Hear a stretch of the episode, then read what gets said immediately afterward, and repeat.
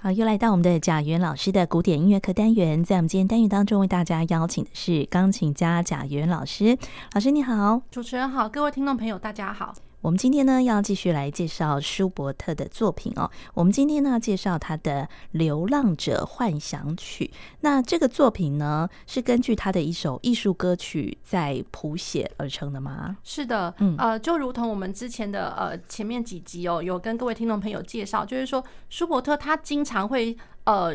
引用他自己的一个艺术歌曲的创作，某些旋律，然后呃之后呢，你就会发现说，哎，同样的一个东西怎么出现在不同的呃乐曲编制的里面哦？对，那所以像这个《流浪者幻想曲》哦，这就是其中的又是另外一个例子。对，好，那我们像我们弹钢琴的人，大家你一听到《流浪者幻想曲》，一定每一个人都是哇哦，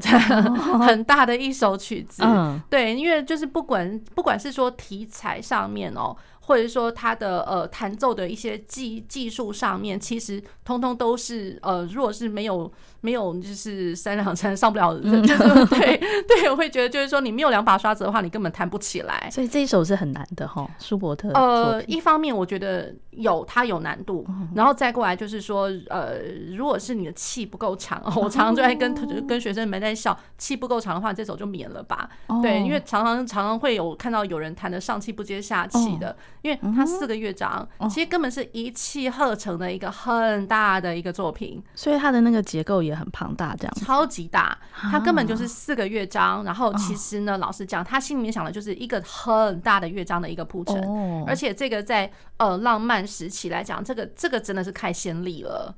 对，那因为在舒伯特之后，当然也有其他的呃那个作曲家群起效尤，不过就就是舒伯特他是第一个。写的这么一个完整的、巨大的一个呃奏鸣曲、奏鸣曲式题材的一个一个幻想曲，对对。好，那大家呃钢琴的人听到这个就哦换上去，可是免了吧，免了吧，对 对。那可是呢，就是说对于声乐的人来讲啊，这明明这是我们的东西啊，就是这是流浪者呀，对对。所以其实我觉得蛮蛮有意思的。好。舒伯特他在早先，早先他在一八一六年的时候，他就有谱写了那个《Der Wanderer》这个这个流浪者这一首艺术歌曲。好，那然后呢，其实我觉得很好玩哦，它不是只有写了一个版本的《Der》呃《Der Wanderer》。它其实，比如说像我们要介绍跟《流浪者幻想曲》跟钢琴版本相关联的这个，这个是呃，就是说它的歌词是不一样的啦。就是那个这个的版本，歌唱的版本的歌词是一八一六年的时候，嗯，哎，不对，他的歌词是呃，是这个作家叫做呃，Georg Philipp Schmidt von Lübeck，这个这个人这个诗人他的词好。那可是，像他又有另外一首《流浪者》，嗯。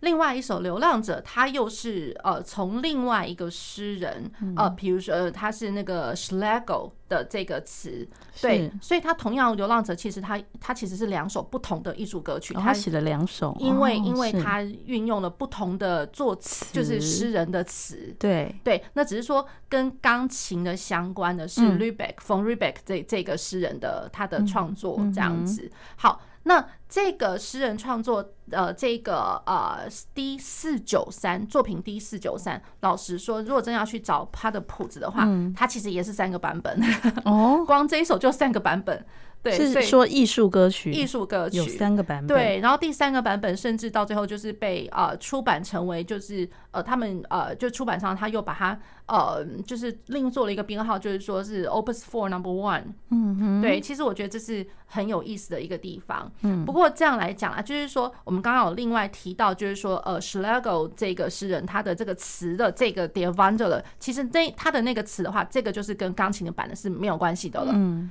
对，就是要先跟听众朋友先声明，先说说一下这样子。嗯，好，那我们现在稍微哦，先来介绍一下，就是歌曲的这个部分。歌曲的部分 D 四九三，然后它这个呃歌曲的内容，歌词的内容，它是在讲说，呃，唱它呃，它是讲说，在这个世界上面找不到幸福的流浪者的心情。嗯，对，好，那。然后它的最初的出版的时候，它的曲名哦，其实蛮有意思的，它不叫做《流浪者》，那叫什么呢？他叫做《不幸的男人》。哦，对，是，哎、欸，他写过蛮多类似这样的题材。对，就是可能有那么一点，就是好像很放逐、漂泊，哦，对，然后好像流浪，然后就心里不定、不定的那种感觉，这样子。那因为这样子的不定，然后偶尔会隐隐约约听得出一点点，好像。幽暗的那种心境，嗯，对。对，嗯，好，那然后歌词的第二段，它是指就是主角追求他理想国土中所唱的，嗯，那呃，引用在《流浪者幻想曲》当中的就是这个主题旋律。好，那其实就是说，在这个歌曲的方面，其实它是呃两大段啦。第一大段的话是升 C 小调，第二大段 E 大调。所以 E 大调的话，其实就是在讲这个第二段，他理想国土上面。所以也在在就成就了，就是说，我觉得舒伯特他在创作的时候，其实调性跟他的歌词，其实歌歌词意境是有一定的一个关系的。对，所以呃，这个是这样子来说。好，那然后呃，我稍微讲一下哦，就是他的这个歌曲，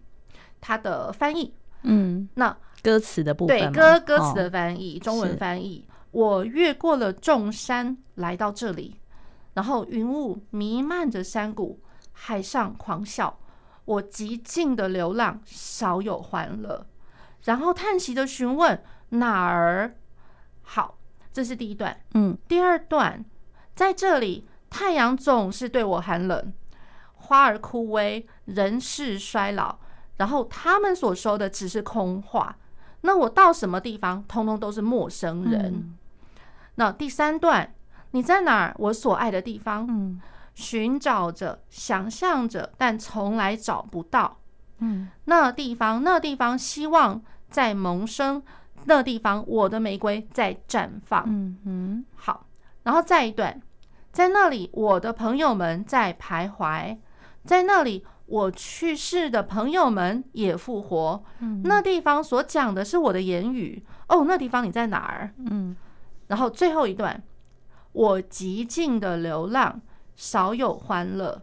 然后叹息的询问哪儿。幽灵似的细语回答我：“你不在的地方就有欢乐。”嗯哼，对。所以大家有没有听出来？就是说，他每一段每一段的歌词哦，其实心境上面不一样。其中有那么一段，就是说他好像一直在 looking for some somewhere 那种感觉，他心目中的一个理想国。哎，好像真的他有找到那个理想国了。可是那个理想国其实它根本是一个不存在，就是很忧患的一个地方。所以最后一段他就很适时的就证明，就是说你不在的地方就有欢乐啊。这样对，那你在的地方那很抱歉啊，那感觉上是这样的一个感觉，感觉很伤感。对对，所以我觉得他的这个歌词，呃，就是 Lubeck 他的创作的这个词，其实我觉得很有意思，很有意境，这样子。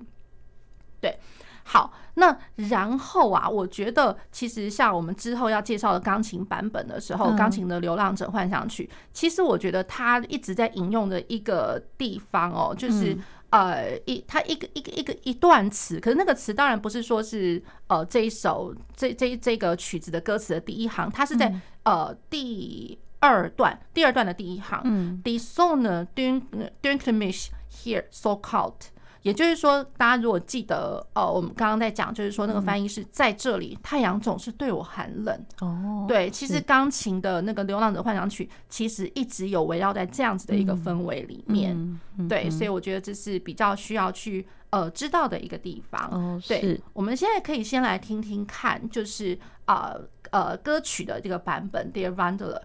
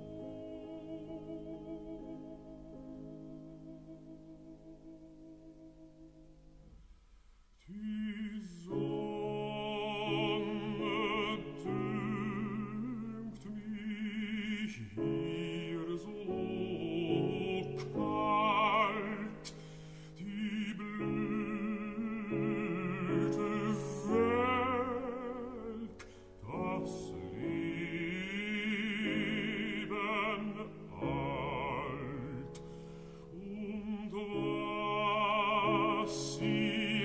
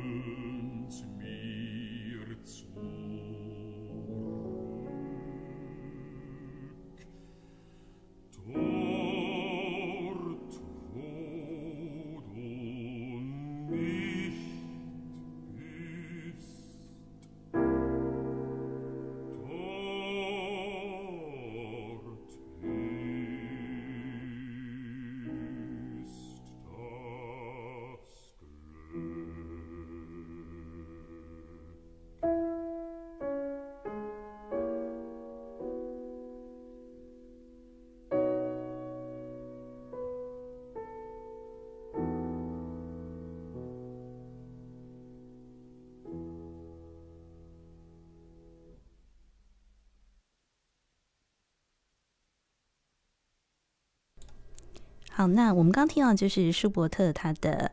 这首是他的艺术歌曲，就是就叫《流浪者》嘛。对，The Wanderer。好，对，就是他的作品四九三。嗯，那老师说引用了他的这个歌曲当中的第二段的那个旋律，就是后来到他的那个《流浪者幻想曲》的作品当中。对，对，那刚刚就也就是说，呃，大家在听这首歌曲的时候，不晓得有没有仔细听到，就是呃，咚咚咚咚，滴答咚。叮当滴答咚，咚咚哒哒滴答当滴咚咚咚。好，我的声音实在是没有办法唱到这么低哦。好，那它这一段的这个旋律一开始它出现的是在呃第二段的第一行，也就是我刚刚一直在强调的这个词哦。Die Sonne dünkt mich hier so kalt，然后 the blue 呃 die Werk 呃 das Leben out und 呃 was sie reden。呃 hidden 呃，Leadership is being eine 呃，friend 呃，friendly überhaupt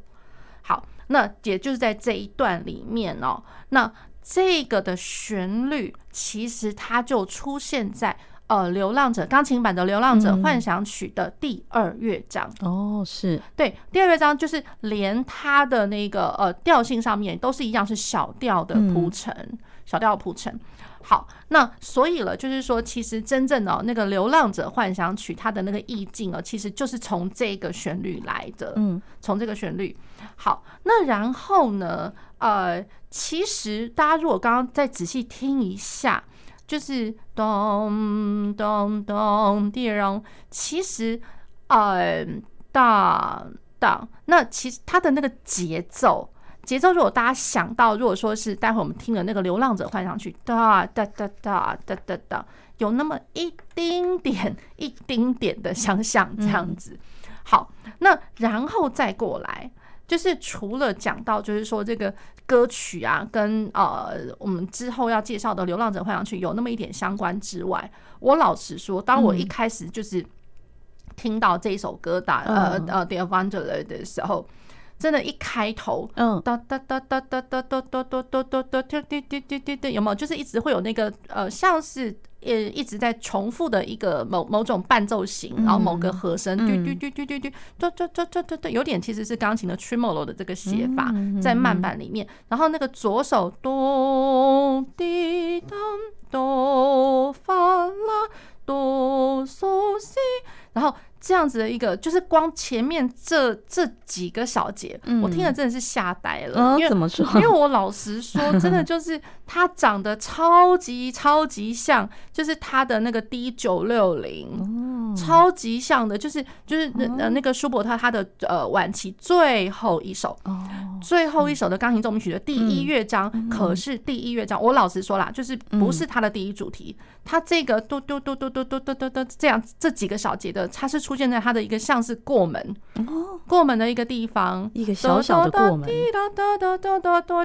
这超级超级像的，是啊，对，totally realize，因为我会觉得就是说，哇，为什么那个 D 九六零啊，D 九六零常常都会让我，就是因为其实我自己以前在独奏会的时候也弹过，对，然后弹过，那可能呢，就是说，嗯，就是当时读的文献其实。在在讲九六零的时候，他们其实比较不会去讲到，就是说，哎，就是他其实有一段是从这个来，嗯，对。那然后自己在谈的时候，总会觉得有那么一点很悠然那种感觉，就会觉得说好像一直在 looking for something，然后好像你又走不出去，然后可是你又不得不一直在那边走啊走啊走啊走啊走，然后就是不知道该怎么办那种感觉，对，然后就是很怅然的那种感觉，然后然后再回过头来，像像就是最近听到这一首的时候，会觉得啊。原来如此，真的就是一个原来如此。对，而且就是说，像你看他的呃，他的那个歌词啊，嗯哼，他的歌词，因为他其实刚刚我讲的那那几个，不过就是先一个导奏，然后他我第一段的第一行的歌词出来的时候，我的那个导奏的那个就变成在下面伴奏嘛，那钢琴伴奏，那其实就是他的音，他的素材都还在那边，所以你看哦，他就是。哦，它上面第一段就是在讲说，我越过众山来到这里，嗯，那种感觉就好像有点类似是我的左手的那个音型，哆滴哆哆哆哆哆哆哆，然后那个越过众山一定就是呃有点辛苦了，所以你会一直听得到，就是右手的那个伴奏旋律有点就是负担的，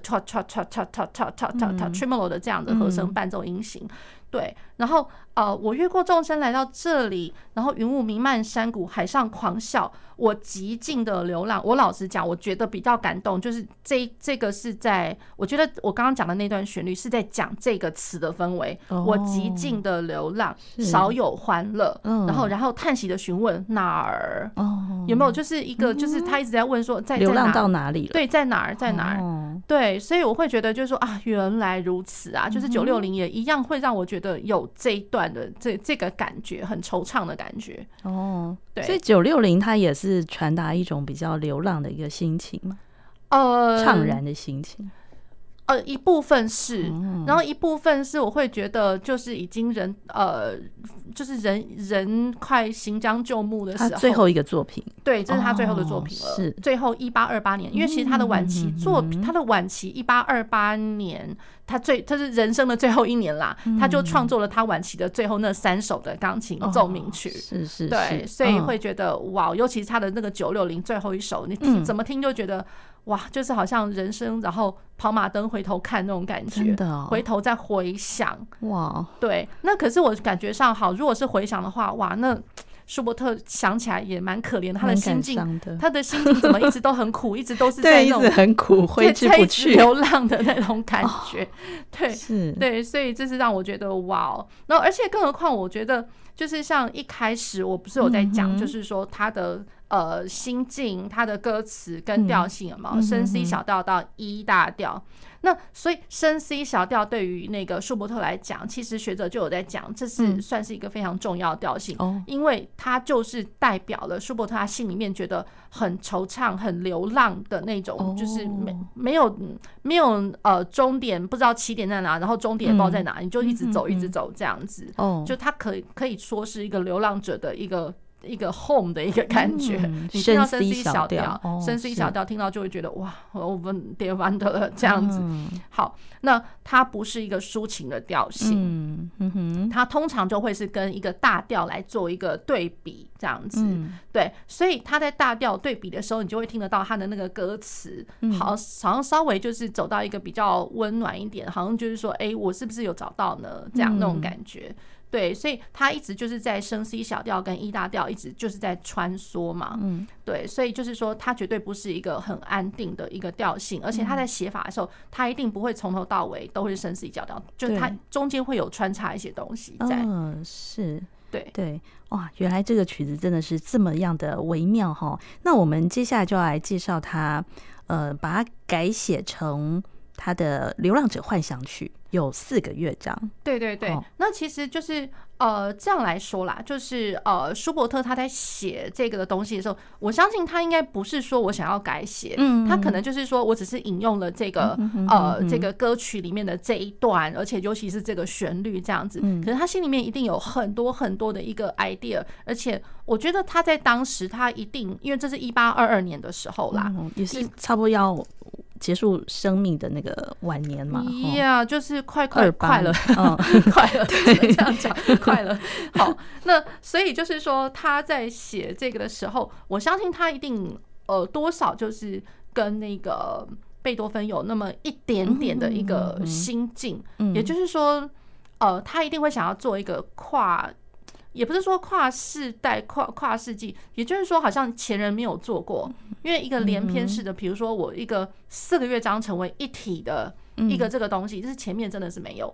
那贝多芬他之前他在写写作他的这些钢琴奏鸣曲的时候，他某些手法上面也一样，他大家就会觉得说，哇，这真是前无来者那种那种感觉。哦，前无古人啊，后无来者，嗯、前无古人，对，就是他是第一个，嗯，对，那所以像舒伯特他这一首的话，感觉上也会是一个，呃，就是举足轻重，你从来以前从来没看过的一个这样子的一个写法，就是那个幻想曲以四个乐章形式呈现，以前是没有人这样写过，因为幻想曲的话，以前以我一般来讲的话，嗯、呃，一定就是比较即兴式的，哦，那然后既然是即兴式的，我在架构上面。一定都是比较松散，哦，它可能会有一些，比如说像呃，因为想到 fantasy 就会想到 toccata 嘛，嗯，对，那 fantasy toccata 其实呃在架构上来讲的话，它一定会有就是快慢快慢的那种对比，然后在快的地方想也知道就是比较 比较是技术性的地方，对，嗯、那然后比较慢一点的地方的话，就是比较呃 fantasy like，我们常会这样讲，然后就是比较多即兴，哦，比较多即兴，或者说、哦、呃，就是呃，不管是快的即兴，或者是呃技术上的即兴，或者说我在歌唱旋律性上的即兴，嗯，对，就是即兴的成分这样子，嗯、对。那可是呢，他舒伯特他等于就是说在 fantasy。他把 fantasy 扩大为一个，就是就好像一个 sonata，哦，是，然后四个乐章的一个 sonata，其实它是 fantasy。哦，好，那其实你真要讲哦，就是说在呃 fantasy 入 sonata，就好像我们在讲说什么做菜拿什么东西入了什么菜入菜那种感觉，fantasy 入了 sonata，老实说，就是呃，在贝多芬。贝多芬他的 Opus 二十七的这个 set，就 Opus 二二十七的 Number One and Number Two，其实它的它的标题都是被标上了那个哦，Sonata quasi fantasia，哦，也是这样子，fantasia quasi sonata，哦，呀，对，就是。呃幻想曲式的奏鸣曲，是呀，只是说大家回想一下那个 Opus 二十七的话，它的。它的架构上面，它的 size 上面真的不弱。现在我们要讲的这个呃呃《流浪者幻想曲》，嗯，对，就是，可是就是说，就所以这个庞大的、巨大的这个题材写法，这个舒伯特这算是第一个哦，是。然后这个第一个在他之后，嗯，他在他之后，我们以后的节目一定当然都会介绍到，在舒伯特之后的话，其实还有呢。是他自己写的吗？还是别的作曲？哦，别的作曲家也有写 fantasy fantasy like sonata 或者 sonata like fantasy。对啊，好，呃，Mendelssohn，Mendelssohn 那个孟德松，咚咚咚咚滴哒哒哒滴滴咚滴滴咚这一首那个升 F 小调。好，那然后再过来舒曼。舒曼他的那个 Fantasy Opus Seventeen 就 C 大调 Opus 十七的那一个，嗯，他他写给克拉拉当做是一个就是总算结婚成功了这样子的那个礼物，这一首也是它是三个乐章的，然后也是有那么一点点就是 Fantasy like Sonata 或者什么，对 Fantasy。好，那然后再来李斯特的 B Minor Sonata，哇，那个真的才真的叫做。要死了！那个结构比这个更庞大吗？呃，这这在比庞大的，真的在比大的。哦，对，那个李斯特 B minor 也是一样，就是好几个乐章，然后组成一个，你根本就是要一气呵成的弹完，而且它真的就是一气呵成，它你要真的去切断嘛，很难呢。哦，对，就是就是你一路的话，可能就是一轨要等一一一个一个答案一一路走到底的那种。可是这四个乐章都不能中间不能有休息嘛？如果是 fantasy 的话。呃，其实没有哎、欸，因为其实像像那个舒伯特这一首的话，真的。我会觉得，我说实在话，你真的找不到时间可以手抬起来，然后插个手插个琴键，然后好第二乐章，然后再来第三乐章，不可能的。哦，乐章跟乐章中间你不可能一路接下去。哦，不能够稍微。最要命的真的就是这个，所以我才说一气呵成，气要够长。对，英雄不能气短。嗯，对，所以这个就是我们在弹钢琴的人的话，就是这是一大挑战，大挑战，真的是大挑战。哇，对对，而且我以前我呃就是。一直有一个印象啊，就是说像呃以前也会改一些，就研就学生们的研究生的他们会有那个演讲音乐会嘛。嗯，我印象中还蛮深刻，就是有人写了这一首。那你写了，你就是研究这个的话，那啊你就一定要弹完嘛。哦，对，弹完然后讲一下就是 PowerPoint 的那个讲，然后再来就是说我就是对啊，就是考试这样子。是，对，那哇，然后早上不知道是八点还是十点，我永远记得早上八点了。我记得早上八点呢，早上八点那一场，然后哇，一开始一早啊，一一早就是一气呵成的这一首，我觉得真的是了不起哇！真的，他真的有顺利完成吗？那个演奏有那那个学生他表现的非常好，真的。对，就是他的不管是文体上面就是写的很扎实，其实大家都可以找得到啦，就是说国呃国家图书馆里面可以找得到那个论文，嗯，对啊，只是我真的印象太深刻了，就是我记得是一早。一早，然后一个小女生，然后就把它全部弹完，然后讲的也很好。哇，好棒哦！对，真是了不起。对，对，对，所以就是说，这个是他的那个《流浪者幻想曲》哦，就是很不平凡的一个地方。嗯嗯。好，那然后呃，我稍微讲一下哦，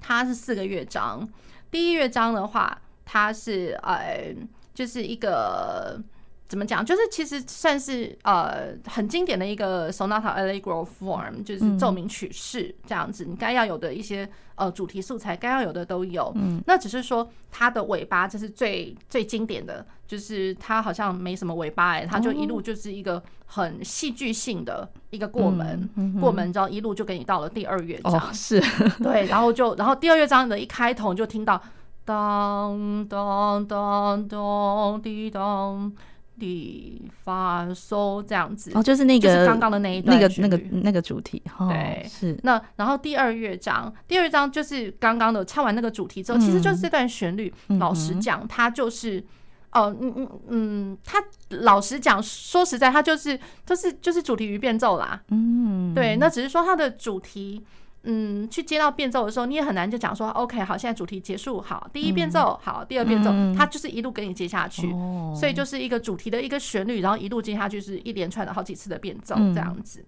好，然后第三乐章的话，它是 Presto。然后其实就是很经典的一个呃，Scherzo and Trio，就是跟贝多芬的四个乐章的奏鸣曲的架构来讲的话，嗯、第三乐章经常也都会是 Scherzo，嗯、所以 ABA 三段是 Scherzo、嗯、Trio and Scherzo。嗯嗯。好，那然后呃，他就是第二乐章去接到第三乐章的时候，一样都是没有休息的，就只有一个过门这样子。哦，对，就是直接没得休息就当当当当当当第二，然后就超超级要命了。嗯，对。好，而且一般来说啊，就是我们在讲说到第二去接第三的时候，因为第二就有点快，有点类似死经历了死亡之幽谷之类，嗯、然后第三乐章好像是春天来了，经常都会是这样，好像是一切万物要复苏啊，然后有一点 retreat 这那种感觉。那那个情绪还要马上转换过来。对，那舒伯特这一首的话，那真的我我觉得那根根本没有说什么复苏，根本是直接活过来。对呀、啊，然后会觉得哇哦，一下子、嗯、对。好，然后第三章去接第四的时候，嗯、第四我觉得他心里面想的，因为一心一意想的，通通都是那个呃贝多芬哦，所以他的第四乐章一开始的地方，大家会听到咚哒哒咚哒哒咚滴滴哒滴咚梆梆梆梆梆梆梆，根本就是第一乐章的那个咚梆梆梆梆梆梆的那个主题拿过来，第四乐章又再来用一次。哦，可是他拿那个主题来用的时候，他把它写成像是副格的样子。嗯，那可是副格呢又没有完完全全给你写完。嗯，然后大概没多久就开始，你就会看到哇，有一一头拉裤的，就是。呃，上去下来的八度，八度，然后加上呃很精彩热闹的二配九然后非常就是滚，就是上行下行非常的快速这样子。那然后当然还有很多很多不同的一些呃很技术性的音型，很技术性的写法，在这个第四乐章里面。对，所以就是说一开头。呃，听起来像是副歌，可是后面的话，那真的就是非常超级的来着，一一路到最后结束。哇，听起来这个乐章真的，这个这个作品真的是非常非常困难哈，非常精彩，非常精彩，非常精彩，真的气要够长。我一直在强调。对，好，所以我们现在就就先来听。对，我们可以先来听一下第一乐章，虽然就是说它是一路就是接下去，不过我觉得我们可以在后续的地方，我们继续再介绍这样。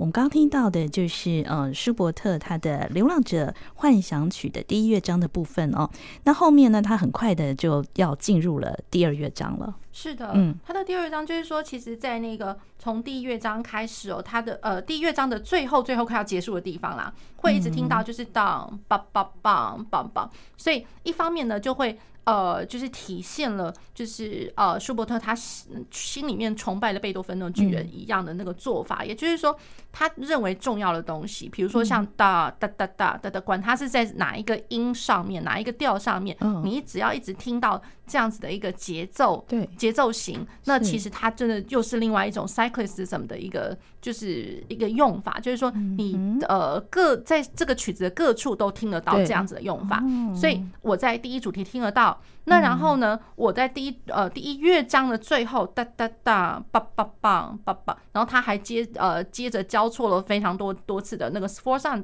sforzando 哒哒哒哒哒。那种感觉，所以就是强弱强弱，而且一而再再而三的一直出现，持续了好几个小节。那真的就是跟贝多芬的做法真的是异曲同工之妙。对，然后他借着这样的手法，那可是呢，一方面就是说我的节奏上面，因为他已经变成是齐奏了，双手都是齐奏。那所以他借的这个这样子的一个写法，慢慢慢慢有点类似去。退温的那种感觉，退烧，嗯，对，那然后就是让它的呃空间上面，或者说我的音响上面就比较不那么热闹了，嗯，然后节奏也越来越单纯，越来越单纯，而且哒哒哒，然后变成是呃像左手跟右手的交错，然后对话之后突然就变成是当当当当当棒，嗯棒，然后最后开始了，嗯，它的第二。第二乐章，Adagio 环板，对，好，那这个环板，像我刚刚有讲了，就是说它是呃有点类似像主题变奏的一个做法哦。其实就是说它的呃主题大概也是一连串的，大概是呃超过八个小节。我这样看那个那个乐谱哦，嗯，那然后它这个齐奏式的，或者说像合唱式的，比较 sounds like choral choral like，对，那合唱式的这个齐奏。他第一次呈现完了之后，就开始一连串的大呃，就会看得到在谱子上面有不同的那个写法伴奏型哦，像呃这个它的伴奏会变成是滴答滴答哒哒哒哒滴答滴答哒，就是就是左手跟右手同时都在做这个事情。嗯那可是呢，右手会听得到 C C C C 哆 C C 哆 C 嗦咪发。那其实大家。在听到这个东西的时候，会去想到，哎，升 C 小调跑到 E 大调，哎、嗯，那个 Der Wanderer 那首的那个歌曲，其实就是呀，嗯，就是，而且就是说，滴滴滴滴哆滴滴哆滴哆滴，其实有啊，有这一段，嗯、对，会听得到，就这样子的一个写法，所以真的是蛮相像的哦。哦好，是，那然后再过来，嗯，它会运用到，呃，就是慢慢慢慢铺陈到一个就是。会听得到长的 trio，在而且是在很低的音域上面，就是右手是哆哆哆滴，然后那个左手是哆噜哆哆哆，非常非常低哦，下加两线的哆哆哩哆哩哆哩哆哩哆，然后哆，我没有办法往往下唱了，是呀。那所以这样子的一个写法，大家去想象一下，跟贝多芬晚期，嗯，晚期的奏鸣曲里面长长的 trio。而且是不管是在很高的音域，或者是很低很低的音域，就是根本就是要去突破，好像就是说一个音域上的一个限制，或者说要去呃呈现出最高、极高或极低的那种感觉极致。对，所以他的这个写法跟那个贝多芬晚期超级像，超级超级是呀。然后再过来就是。呃，一些就是呃比较技术的地方，然后有很大的和声、嗯、big chord，然后加上呃就是它速度还蛮快的，嗯、还有包括左手的八呃连呃八度的一个写法。好，那然后再来就加上了另外一个呃另外一次的一个变奏，咚咚咚咚咚咚，滴答答答答答。从升 C 小调变成升 C 大调了，嗯，好，升 C 大调，对，所以它呃右手变成是那个八度在呈现，因为我刚没办法唱八度嘛，嗯，对，是，那它这个是用八度八度的一个手法去呈现它的长的乐句。好，那然后左手又开始来了，就是哇，手要张很开，哆嗦哆咪哆嗦哆哆哆哆哆哆，这是根本是跨两个八度的音域的一个一个伴奏的写法，这样子。好，然后再过来的话，也呃这样子的一个音呃旋律的铺陈也好一阵子。那然后包括那个左手的伴奏也撑了一阵子之后，再来就是。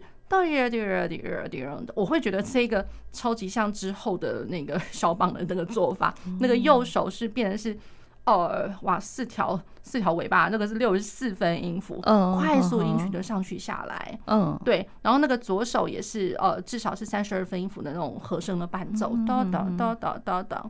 对，所以。哦，我觉得他的这个写法其实真的蛮特殊，就是不要小看他是第二乐章，嗯，然后不要小看，就是说好像他在艺术歌曲里面其实讲了一呃讲了很很多，就是那种不知就是很彷徨，不知道该怎怎么样的那一种呃很怅然的那种心境哦。第二乐章其实我觉得那样子的心境其实其实只有在前面一点点出现啦，后面会感觉到。根本都是在讲技术啊，都是技术啊！哦，原来如此，对，就是非常不凡的第二乐章，哦、非常不凡。对，那所以呃，而且这个不凡真的是一直都让我觉得。真的贝多芬回魂了。哦，真的，他的那个写法就长 trio 或者说一些 tremolo，第二第二第二，他的这个 trio tremolo 这个写法，我觉得光谱面上来看的时候，然后大家再去对比哦，那个贝多芬他的 Opus 一一一，嗯，Opus 一一一最最后最也是贝多芬最后的一个奏鸣曲，他的第二乐章，第二章一样是。呃，开始是一个慢板的，嗯、那呃，它是主题与变奏，嗯、它在其中的一个变奏，嗯、就是一模一样的这样的一个写法，哦、超级像的哇！对，嗯、所以真的就是很明显的，就是说舒伯特、贝多芬，贝多芬真的是舒伯特他心目中的巨人来着。哦。对，好，我们今天呢就介绍的是舒伯特的呃《流浪者幻想曲》啊，那我们最后呢来听他的第二乐章，那我们呃。接下来会再继续介绍他的第三跟第四乐章。今天非常谢谢贾元老师。哦，谢谢主持人，谢谢各位听众朋友。